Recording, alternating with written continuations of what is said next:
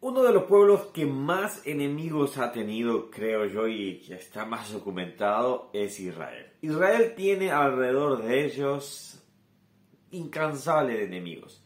Bueno, vamos a ver un poco al respecto en Salmo capítulo 83 y una lección que nosotros también se puede aplicar hacia nuestras vidas. Hola, ¿cómo estás? Que Dios te bendiga. Mi nombre es Ronnie Mejía y estamos viendo la Biblia capítulo por capítulo. Y de este capítulo vemos un versículo en especial, uno o dos, por ejemplo, y algunas veces hacemos la referencia prácticamente de este capítulo. No algunas veces, prácticamente lo hacemos. Así que después, lo que sí te pido, la dinámica es que tú tomes tu Biblia, vayas a, este capítulo, lo leas completo y hagas tu propio devocional.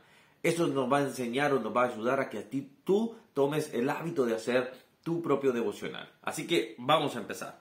Bueno, vamos acá en el caso, por ejemplo, este es un uno de los yo no, no, sé, no, no, lo he llegado a considerar, no, no, yo, sino que no lo he llegado a considerar casi como uno de los eh, salmos precatorios, imprecatorios, perdón. Entonces, pero tiene muchos vestigios ahí porque está, habla de los enemigos y bueno, eh, lo que sí es importante acá es ver que hace un clamor, Asaf, hace un clamor. Asaf, recuérdense que era él uno de los uh, cantores, vamos a decir, de David, de los principales en su tiempo. Ahora, acá dice, oh Dios, no guardes silencio, no calles, oh Dios, ni estés quieto. Es como si Asaf le estaba diciendo, Señor, no, no, no, no te mantengas de esa manera, necesitamos que tú actúes. Y a veces en nuestras vidas tenemos esta, esta eh, actitud, ¿verdad? Diciéndole, Dios, haz algo, Señor, necesito esto.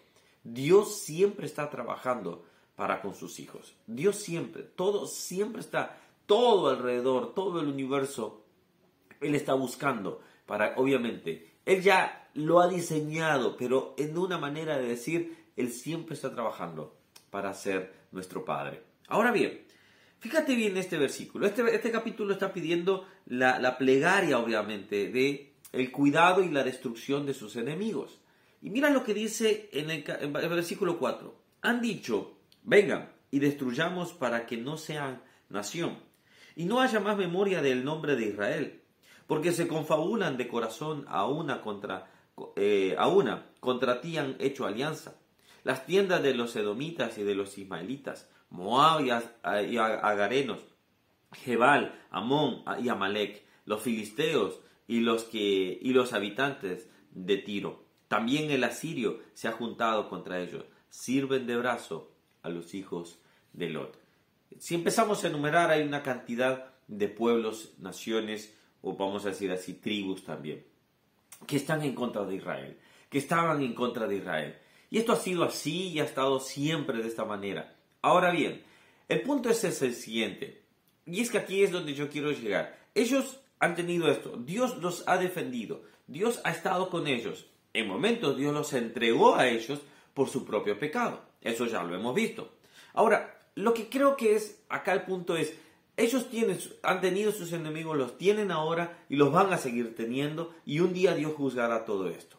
Ahora, ¿qué tiene que ver esto con nosotros? ¿Qué, tiene que, ¿Qué aplicación podemos traer con nosotros? Bueno, en la vida real nosotros muchas veces tendremos personas que no les caeremos bien, personas que tendremos cierta eh, diferencias, vamos a decirlo así, personas que tratarán hacer el mal. Ahora, yo les podría llamar enemigos, esa era la pregunta que a mí, porque yo decía, Señor, Israel ha tenido estos enemigos y, llama la atención esta, palabra, creo que voy a hacer referencia a esto, dice, para que no sea nación. ¿Por qué estos enemigos se levantan? Porque tenían un pensamiento diabólico, un pensamiento satánico para destruir a Israel ¿Por qué? Porque Satanás siempre quiso destruir Israel para que un día no hubiera eh, una nación, no estuviera una nación llamada Israel, siendo el pueblo judío o hebreo, como quieras llamarlo también, y este pueblo no diera luz a el Mesías. No estuviera una María para que eh, Dios engendrara en ella, ella, ella eh, concibiera ahí, por ejemplo, ahí este, eh, naciera ese bebé hermoso, obviamente, nuestro Señor Jesucristo, y de esta manera, este, poder nacer el Salvador del mundo. Entonces, Satanás siempre estuvo con esto, para que no hubiese nación, para quien dice acá, para que no sean una nación. Entonces, ese es el plan de Satanás siempre. Siempre allá en, Moisés trató de destruirlos porque de ahí iba a salir todo el pueblo. Si salía para la tierra eh, prometida, ahí se iban a afianzar. Todo ese ha sido el, conflicto de Satanás tratando de utilizar a los enemigos para eh, eh, destruir el pueblo de Israel. Ahora bien, a lo que quería estaba llegando hace un minuto atrás. Es, nosotros tenemos personas que pueden decirse que no están acorde a nosotros, que nos odian, etcétera, etcétera. Ahora, ¿son ellos? ¿Son ellos mis enemigos? ¿Son estas personas las que tratan? Yo creo que muchas de esas personas están influenciadas por sentimientos o por uh, moveres, vamos a decir así, que nosotros no imaginamos. Ahora fíjate bien, dice Efesios 6:12, porque no tenemos lucha contra sangre y carne, sino que con principados, contra potestades, contra los gobernadores de las tinieblas de este siglo, contra huestes espirituales de maldad en las regiones celestes. ¿Contra qué tenemos nosotros lucha? Contra huestes demoníacas, contra principados, contra eh, potestades, contra demonios. Muchas personas que no conocen a Cristo no podemos esperar que sean gobernados por el Espíritu Santo. No son gobernados por el Espíritu Santo, son gobernados por su Padre, que se llama el diablo.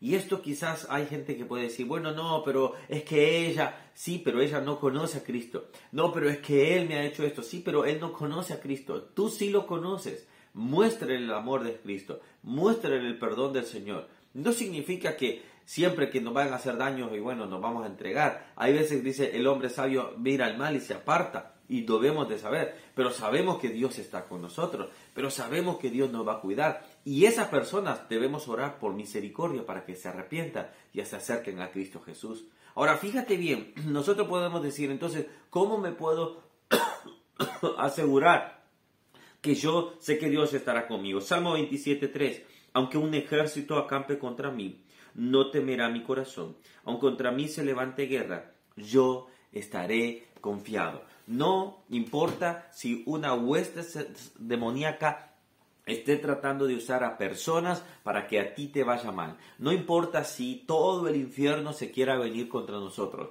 Está Jehová de los ejércitos contra ellos. El ángel de Jehová, nuestro Señor Jesucristo, está ahí para defendernos. No mires a las personas que tratan de hacerte mal como tus enemigos. Trátalas como personas que necesitan conocer la verdad. Y Jesús dijo, y la verdad les hará libres. Pero tú puedes estar confiado en que Dios cuida de tu vida, que Dios está pendiente de cuidarte a ti.